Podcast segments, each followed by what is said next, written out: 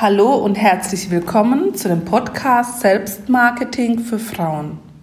Ich bin Obiageli und möchte euch gerne erzählen, warum ich das wichtig finde, dass du Selbstmarketing machst.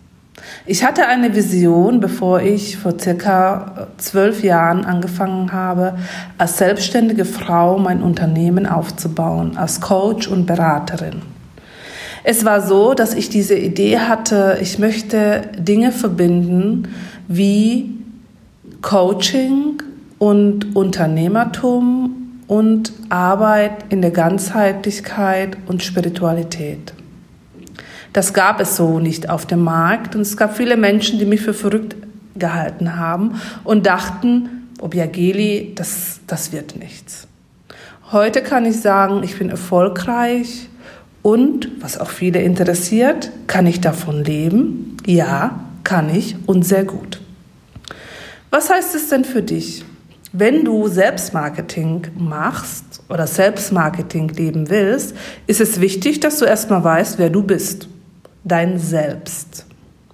Also wie zum Beispiel bei mir, die Obiageli, die liebt das, auf den Bühnen zu stehen, die Obiageli liebt das, Menschen was zu erklären und die Obiageli liebt es auch, Unternehmen nach vorne zu bringen. Es ist so, wie wenn es meine kleine Kinder wären und ich sehe, sie werden immer, immer größer und das erfüllt mein Herz.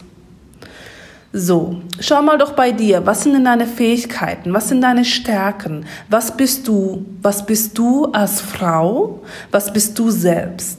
Wenn das ein Mann hört, dieses Podcast, natürlich, was bist du als Mann? So, was sind deine Stärken?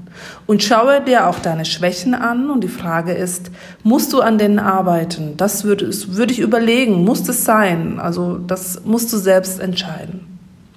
Dann ist es wichtig für dich, dass du wirklich in deiner Kraft bist, wenn du dein Unternehmen und sei es so klein oder so groß, sei, sei, sei es so, dass du sagst, ich fange erst mal an ähm, mit kleinen Dingen, was auch immer klein für dich heißt dann ist es wichtig, dass du wirklich siehst, kann ich das und will ich das? Ja, dass du in deine Kraft gehst und das entscheidest.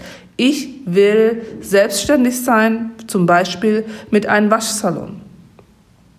Das ist was vielleicht Ungewöhnliches. Ein Waschsalon für ökologisches Waschen. Oder ist es so, dass du sagst, ich möchte gerne nähen, schöne Kleider nähen? Oder sagst du, ich möchte ein Unternehmen haben mit 500 Mitarbeitern? Das ist deine Entscheidung und lass dich nicht davon abkommen, abgehen, abbringen. Selbstmarketing.